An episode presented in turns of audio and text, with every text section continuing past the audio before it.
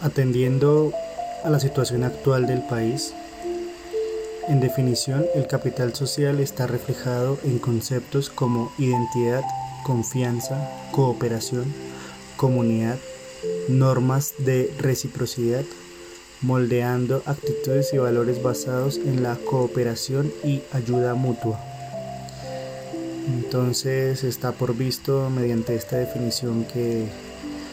nuestro sistema social de lo que ocurre hoy en día en Colombia es un reflejo de lo que nos falta por parte del gobierno, por parte de entender cómo es la manera en que miran a su población y entienden la manera en la que omiten sus derechos, en la que vulneran, en la que invisibilizan.